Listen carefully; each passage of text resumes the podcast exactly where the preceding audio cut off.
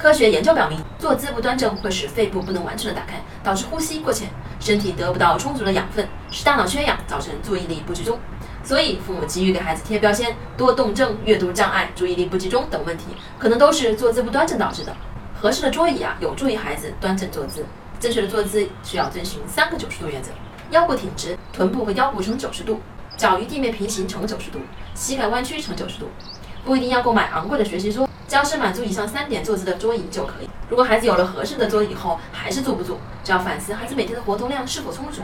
充足的活动可以提升肌耐力，肌耐力不足就无法长时间的保持腰背挺直。如果孩子的精力都花在注意坐姿上，那难免就会出现注意力不集中的现象。